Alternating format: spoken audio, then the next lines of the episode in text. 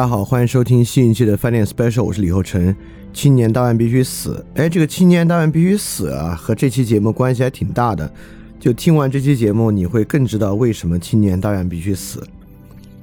那么这期节目呢，我们讲的是互联网伦理秩序的面相学。这个面相学啊，这话怎么来的呢？这话呢是从我们最近的饭店二点零里面来的。最近饭店二点零呢，维特根斯坦哲学研究第二百三十五节。维特根斯坦说了这么一句话，他说：“日常生活里称为遵从规则的做法，有一种面相学，而你从我们上面的讨论中只看到所有那些属于面相学的东西。当然，这期节目呢不是为了延伸做翻点二点零的探讨，而是利用翻点二点零维特根斯坦的这个思想资源来帮我们解决生活中的问题啊。”那这个面相学，我首先简单解释解释这句话啥意思啊？这句话呢是这个意思，也就是说，我们总认为人为什么遵从规则啊，是因为他知道了规则背后的那个道理。维特根斯坦说，没有什么背后那个道理，没有什么规则背后的本质，这些都没有。遵从规则呢，就是那一种面相学，意意思是说呢，人所有遵从规则，即便他们在聊这个规则背后的道理等等等等的。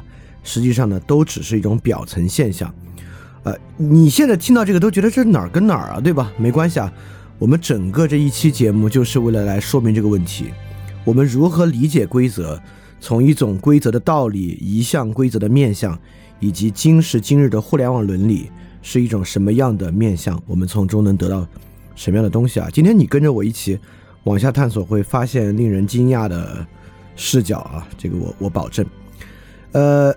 因此呢，我们今天做的并不是再找机会来学维特根斯坦，而是呢，利用维特根斯坦的这个思想资源解决我们今天的问题。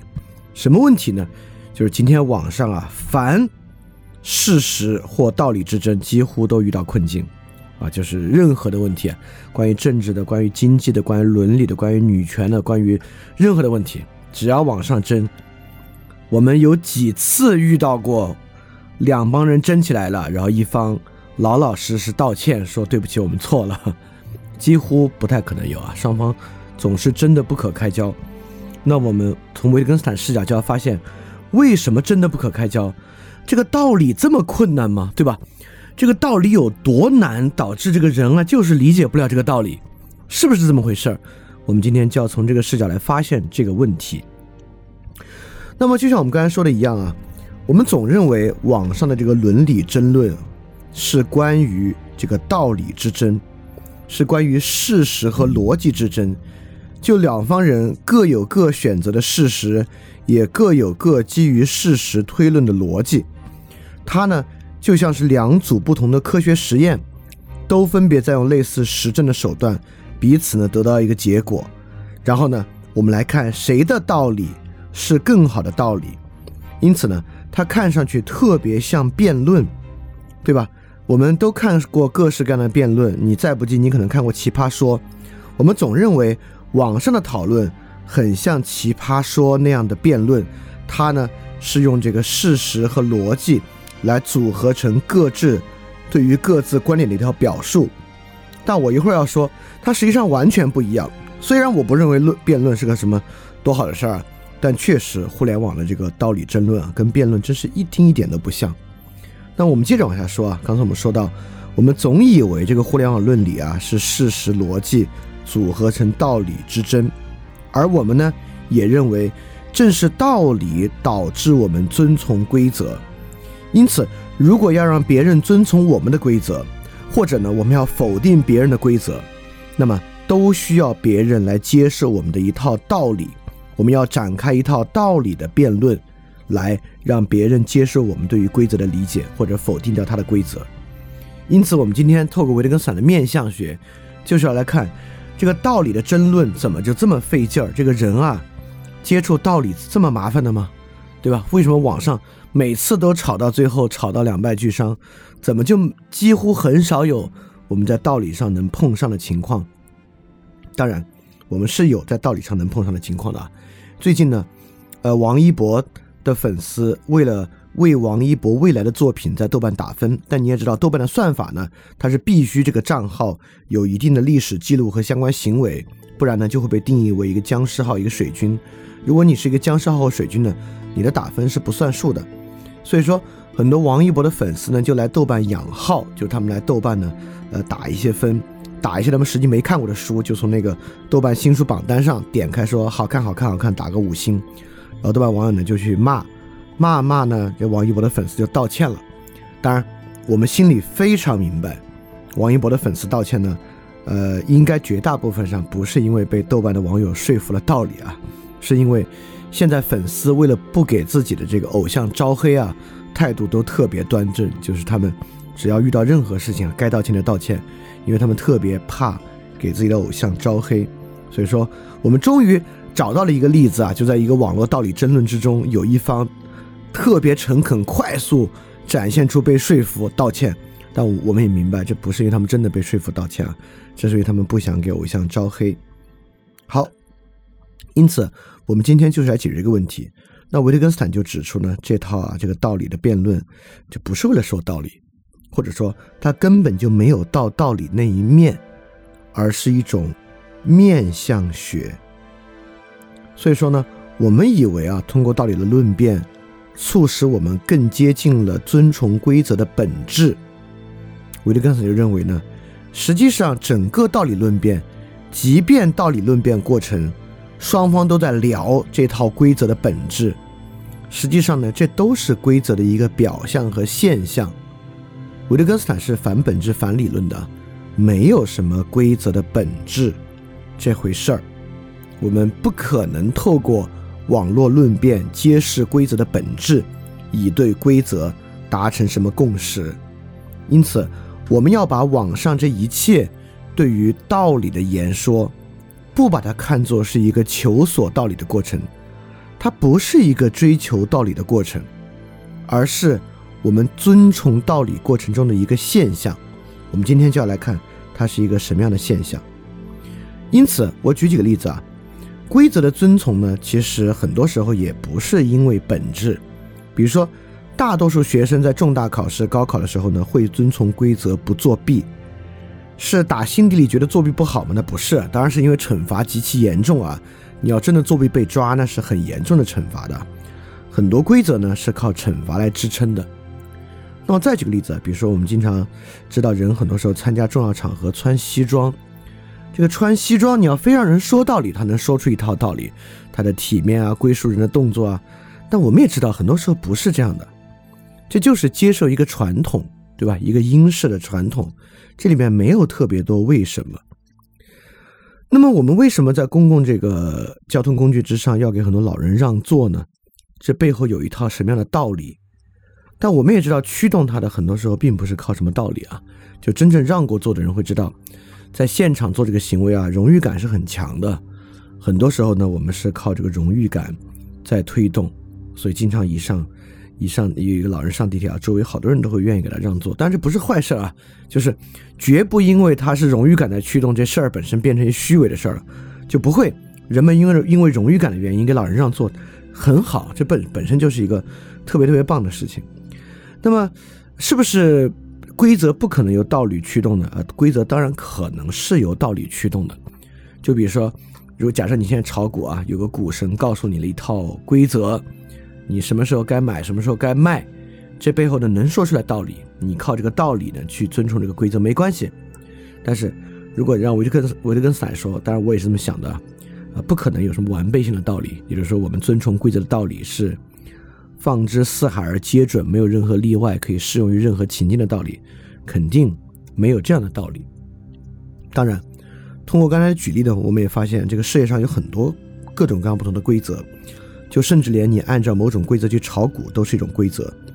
那我们今天要讨论的规则，就关注在这个公共伦理规则之上，关于公共言行的对错这样的规则之上，这当然是我们平时最牵动的。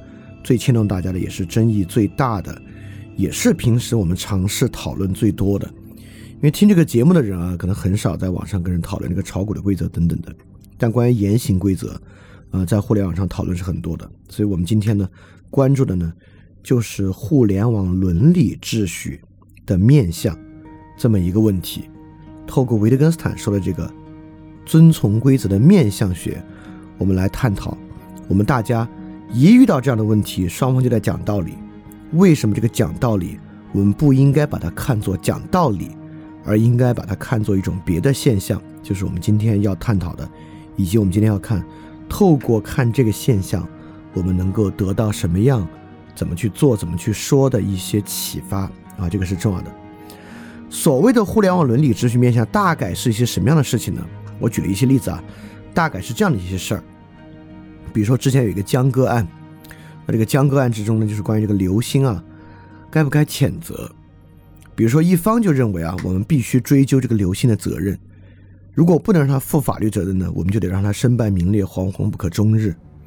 那另外一方啊，就会主张一个规则，就是说人面临刘星这个情况啊。他自己没有能去救江哥，应该能够得到理解，应该能够得到免责，啊，他具有这样的争论。双方呢摆了一些道理啊，但是直到今天，呃，似乎都还没有，呃，得到任何共识。今天流行任何风吹草动周年记啊，都会在网上被找出来，即使改了名，都会被人找出来，在微博上臭骂一顿。那第二个呢，就是过去我们提过的这个《The Last of The Last of Us Two》最后生还者二这个游戏。关于这个制作人呢，是不是夹带私货、恶意恶心玩家？那有一方主张呢，他就是；那另外一方主张呢，制作人当然有自己表达的自由。这个事情呢，大家也很难探讨出一个结果。第三个事儿呢，比较有意思，是虎扑上一个帖子。虎扑上一个男士啊，就在向其他的这个群友啊，也是一帮直男询问，说我该怎么提醒我的妻子啊？他说每次他们家吃饭啊。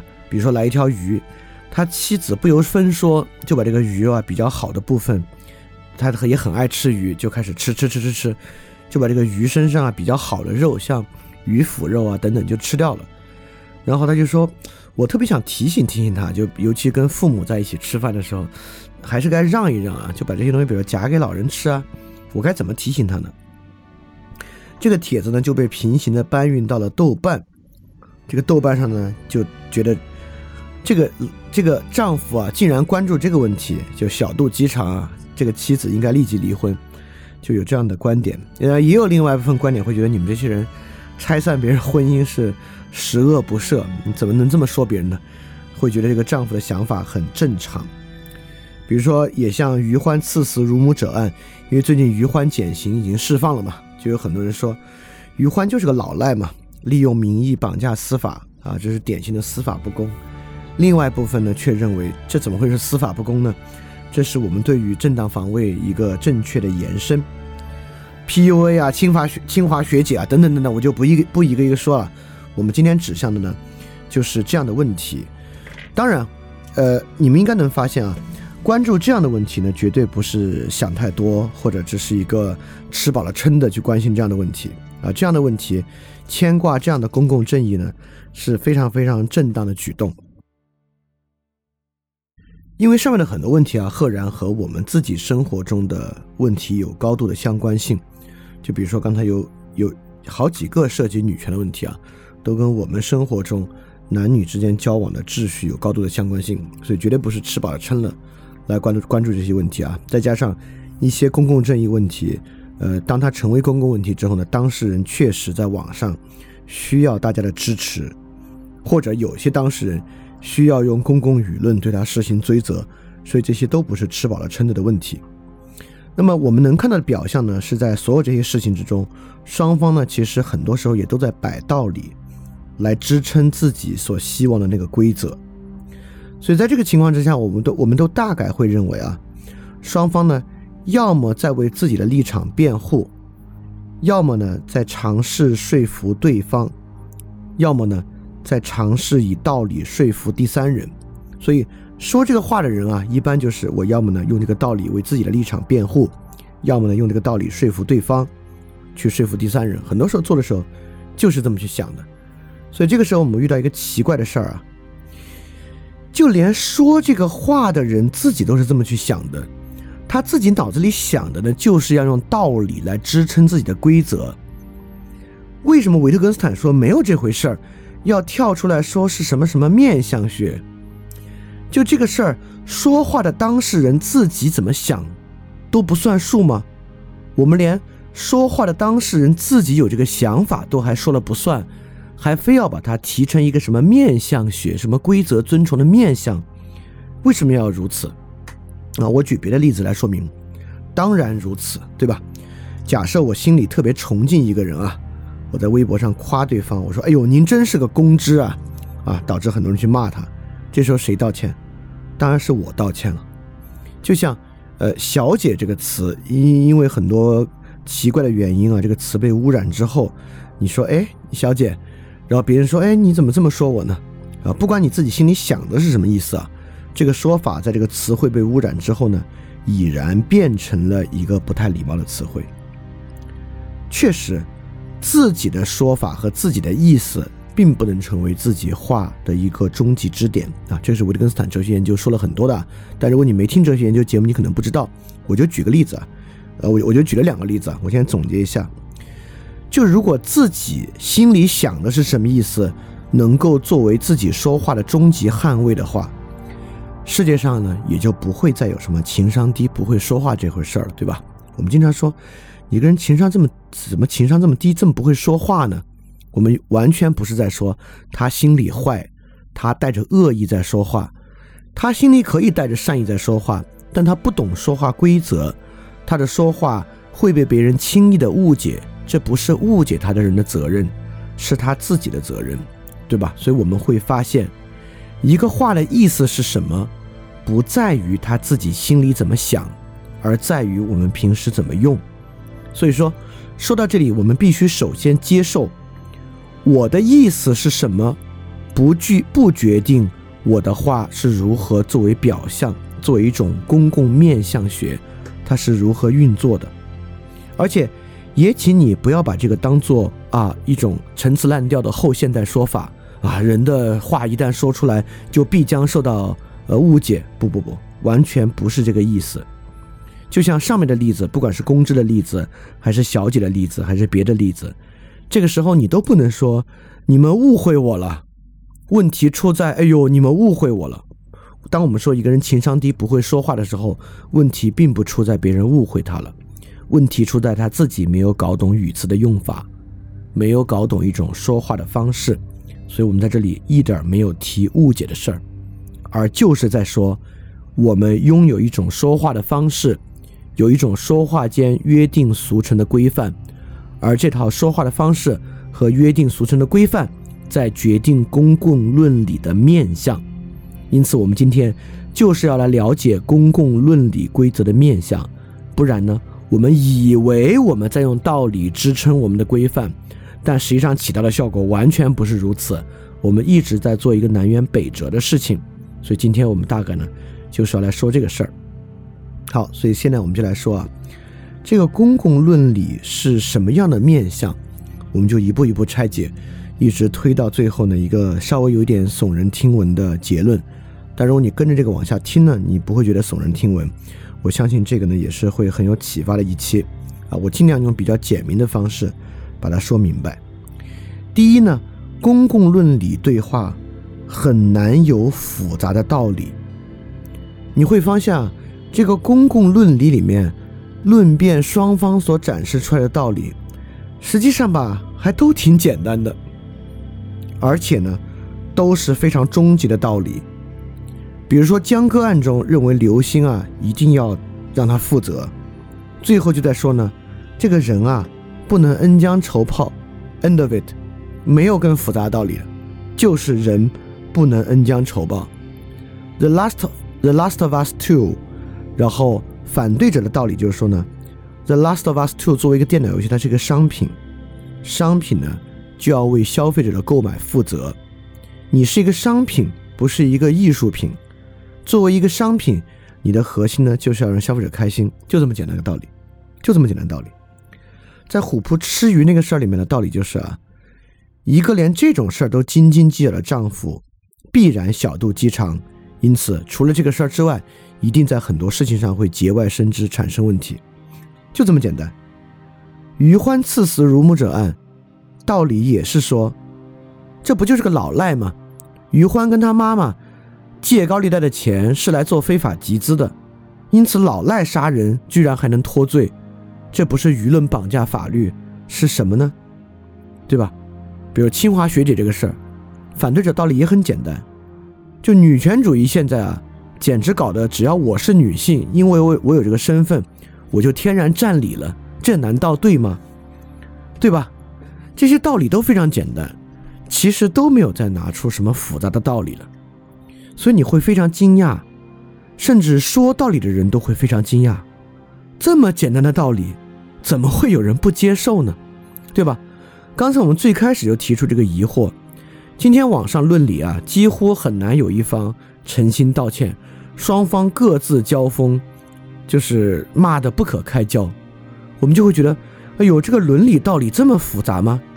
但是这个屌诡之处就是，你反过来发现，双方主张的伦理道理啊，一点都不复杂，很大情况之下，这些道理都非常的简单，而且非常的终极。比如说，人不能恩将仇报，这简直，这简直，我们都可以说这是一个放之四海而皆准的真理了。这么简单的真理，怎么会有人不接受呢？对吧？因此，我们就会发现。在网络论理之中，实际论辩双方很多程度上并不关心对方是不是接受自己的道理。就比如说，在清华学姐这个事件上，反对女权主义的人，难道在反对的时候在意女权主义是不是接受自己的道理吗？他们不在意，不在意的原因就是因为我的道理这么简单，他们要能接受早接受了，对吧？所以，就是因为我们在公共论理中拿出的道理都是如此简单而终极的道理，我们其实心里早明白，这玩意儿谁也说服不了，不会有人他要能接受早接受了。所以说，对于对方为什么不能接受我们的道理，我们早就给出了答案：因为反制，因为坏，因为屁股坐歪了，因为收了境外势力的钱，因为把它当做生意，等等等等啊。就这些，都不是在公共论理过程中，我们突然发现，哇，原来对方这么反制。我们突然发现，哇，原来对方做这个事儿是有利益的呀。这些东西我们早就发现，也早就这么想了。所以，我们其实，在做公共论理的时候，从来没有想用道理让对方接受。所以说，在我们做公共论理的时候呢，我们就会发现啊。这个公共论理的道理如此简单又如此终极，所以公共论理呢，大家都会觉得这个世界上的道理并不难，事实并不难接受。也就是说，在公共伦理争论之中的事情，不管的事实和道理都没有门槛。真正的麻烦其实根本就不在道理，道理这么简单，对方怎么可能不理解这么简单的道理呢？真正的问题在于对方的立场。对方的道德水平低下，等等等等的问题，因为对方的道德水平低下，所以对方有一种主观恶意的坏，因为这样的坏，对方才有这样的问题的。所以你会发现，刚才我们说啊，在公共论理过程之中，讲道理的人很可能心里想的是用道理为自己的立场辩护，用道理说服对场对方，或者用道理说服中立的第三人。但当我们发现，确实他们具有公共伦理的论理中道理很简单，真正的麻烦从来不在道理，而在于对方的是不是反制，对方是不是道德有问题，对方是不是有利益。在这个情况之下，我们就会发现，其实啊，论理者并不在于用道理为自己辩护，说服对方，或者说服公共第三人。我们也会发现，正因为如此。网络论理极少讨论细节，极少进行复杂论证，都是非常大面儿的、概括的、概要式的讨论。而实际发生的，跟这个辩论有什么不一样呢？辩论啊，针对一个问题，比如说双方各有四个人，这四个人针对这一个问题，会发展出各种不同的文本，他们从前到后会有交锋，交锋结束之后啊。他们讲事儿的文本量会非常非常大，但是网络伦理讨论实际上发生的，就是持有同样立场的人呢，在发言处一再重复这些看法。就比如说《The Last of Us》这个事情，当时呢，大家并没有编出各种不同的说法，而是说它是个商品，商品呢需要让消费者满意。你会发现啊，每一条绝大部分评论都在重复这个道理。当然，在网上批判女权的时候呢，他们并不是把这个问题和道理越说越复杂、越谈越深，而是持有相同立场的人呢，在发言的地方一再重复这些看法，并且。互相夸赞啊，你会发现互相夸赞呢，是他们经常会发生的事情。就是说，他们他们用在评价对方的时间啊，远远少于评价己方立场的时间。他们经常会说这个骂的好，这个说的真有道理啊，远大于他们去跟对方互骂的时间。所以，为什么会这样呢？对吧？当我们真正分析这种公共论点的面相啊。不管他们心里怎么想，我们发现与我们最初的设想确实大相径庭。这个公共论理的矛盾深重，并没有推动任何道理的复杂化和道理的深化。绝大部分情况之下呢，就是我们在一再重复一些极其简单而终极的道理，并互相夸赞。所以说，我们现在开始发现啊，它确实不是一个用道理支撑规则的过程。这种一再重复，大家都喜欢把这把这个道理重复讲一遍，并且互相点赞夸赞的过程，其实呢，是所有人一起参与到一种冲击规范和僭越规范的过程之中。也就是说，真正网络论理的过程，不是用道理来支撑和辩护一个规则，而是大家一起用这个。看似在讲道理的过程，来冲击禁忌，来僭越。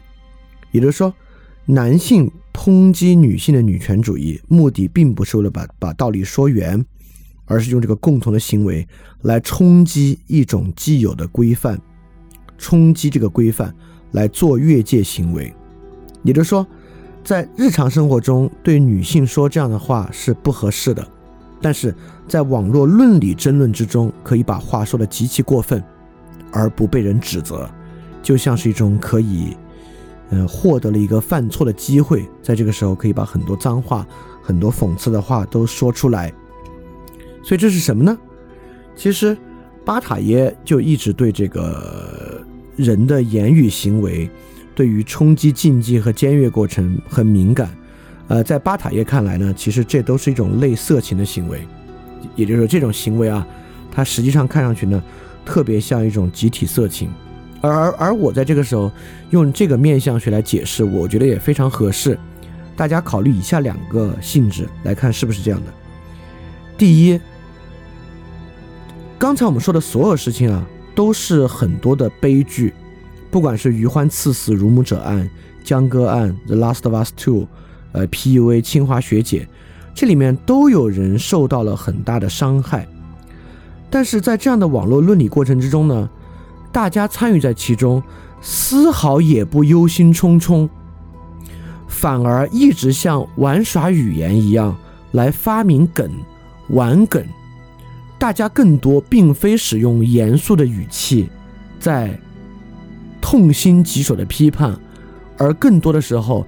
人们使用一种讽刺和反讽的语气，在玩弄着语言，对吧？从这里我们就可以发现啊，这，呃，这个事儿本身是有极强的享乐主义属性的，也就是说，呃，这也是为我今天很挺蛮重要的一个这个面相学的洞察，就是网络论理过程啊，很多时候指向坏事儿，但是这个论理过程的面相具有极强的享乐主义属性，大家在里面并不忧心忡忡，反而在玩耍语言。第二个呢，就是。我们之前也提过啊，在这个网络论理中，大家并不真正在意，并不在心里牵挂，是因为在网上，在微博上，他可以现在抨击清华学姐，立马转向另外的娱乐；其他事也是一样，他可以立马，他可以先觉得刘星这个人真是十恶不赦，他往下刷一条，刷到他偶像的时候呢，他又可以投入偶像，就会发现这些事儿，并不真正让参与网络论理的人感到困扰。他可以立马切换情境去看别的事儿，所以我们发现啊，这个网络论理确实具有极其简单的一种享乐主义的属性，它更像是一种集体的色情行为，它确实是一种冲击禁忌和做越界行为的过程，而不是用道理完成辩护和说服的过程。对，这个是今天。这个网络面向，我们用维特根斯坦的方式来看待这个网络伦理面面向，一个非常重要的转向，我们就是能看出这事儿啊跟道理本身关系还真是不大，因为大家在里面讲的道理是如此的简单明了，而如此的终极，它就不是为了讲道理，它是为了呢来做一种冲击禁忌和越界行为，所以我们可以简单来看看啊这种行为的构成模式是什么，这种简明道理的。越界行为的构成模式有非常非常清晰的模式啊。第一，第一呢就是受害者，所有的这些事情里面都有一种受害者的代入。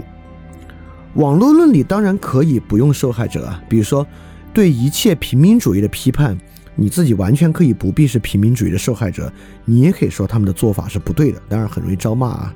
但是呢，在这些网络论理过程之中啊。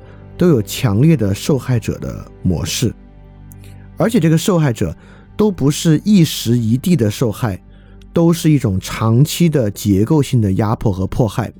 参与网络伦理过程中的人呢，都是从这件事儿里边发现了自己也所遭受的某种共通的迫害，比如说江歌案，也就是说人总是被自己关心的朋友伤害，你帮助他人反被他人伤害。很多人是因为这样的原因去憎恨刘星的，《The Last of Us Two》当然是白左圣母啊，有一种结构性的政治正确对于人的压迫。虎扑那个吃鱼那个事儿呢，是女性感觉自己是斤斤计较的、不够大方敞亮男性的受害者。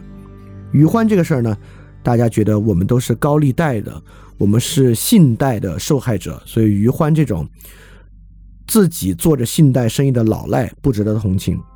PUA 当然和上面那个，呃，虎扑吃鱼那个类似啊。清华学姐，男性认为自己是女权压迫文化的受害者。呃，王一博肖战等等等等啊，网上引起的东西，其实现在非饭圈的人都会认为饭圈文化是一种高压的侵略性的文化。我们呢，也都是饭圈文化的受害者。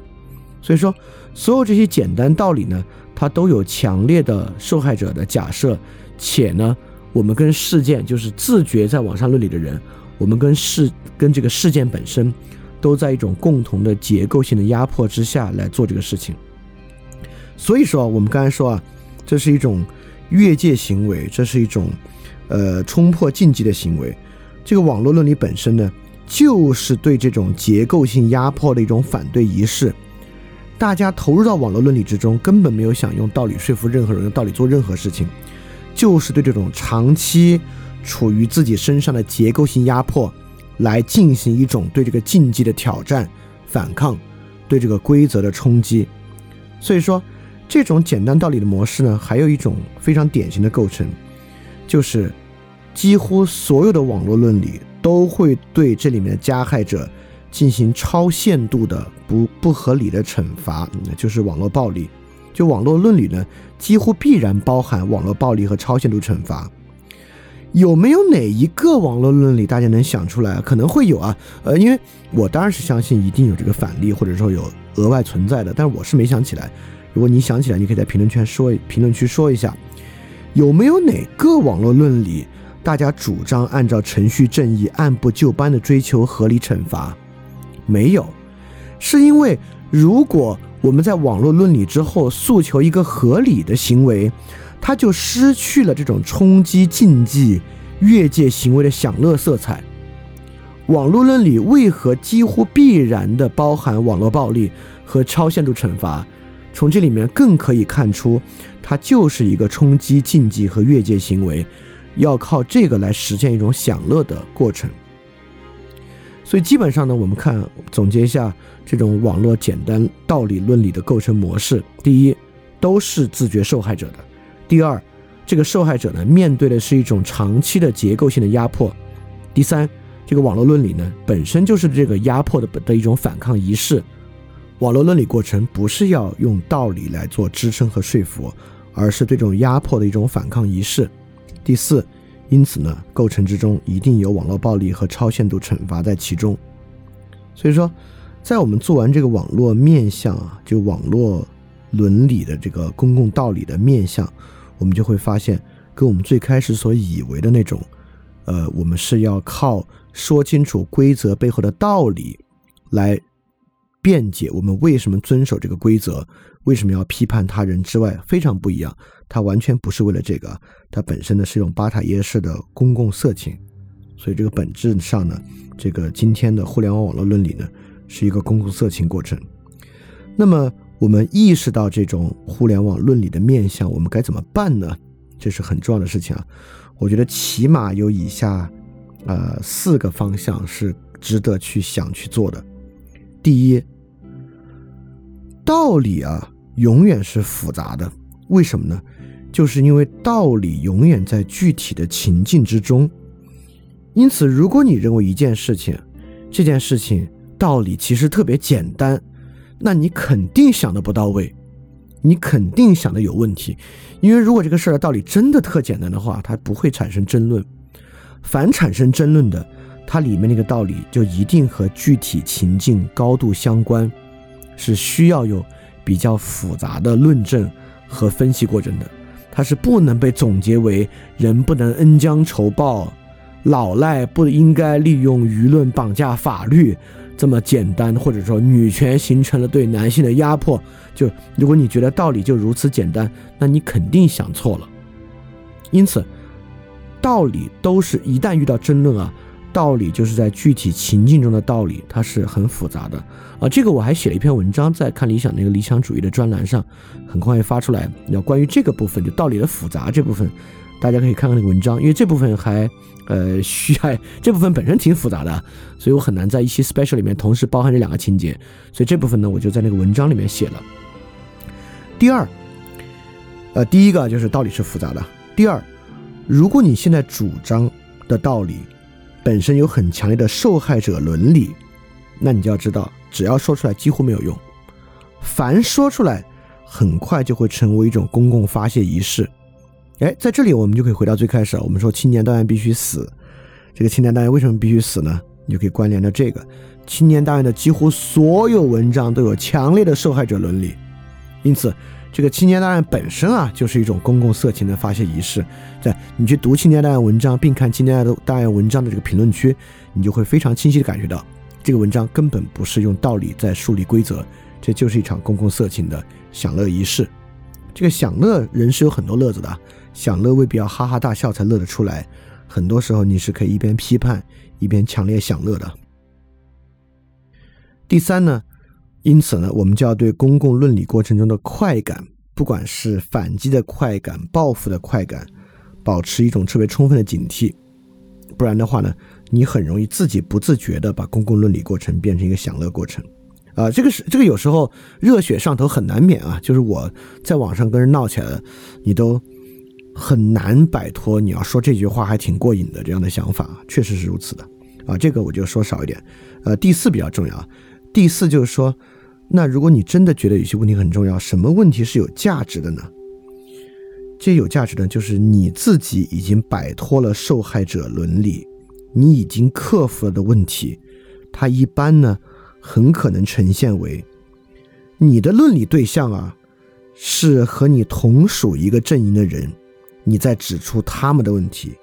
这种东西往往在公共的理中，在我看来是最有价值的。这正如。阿伦特在抵抗平庸之恶的时候，作为一个犹太人的身份，反抗和批判当时犹太复国主义以及犹太复国主义之中犹太人的很多问题。当然，阿伦特也被骂得够呛啊。就是往往你的论理对象是和你属于同一立场、同一阵营的人，这种事情往往是最有价值的，在今天的环境之下是最有价值的。所以说呢。今天知道了互联网伦理面向之后呢，我就有以上的四个建议。第一，道理永远复杂。如果你现在认为你的主张背后支撑的道理太简单了，这道理很简单，你肯定想的不到位，你对于具体的情境挖掘还远不到位。第二，如果你现在主张的道理有强烈的受害者伦理，它几乎会成为公共发泄。第三，一定要对公共伦理中产生的快感保持充分警惕。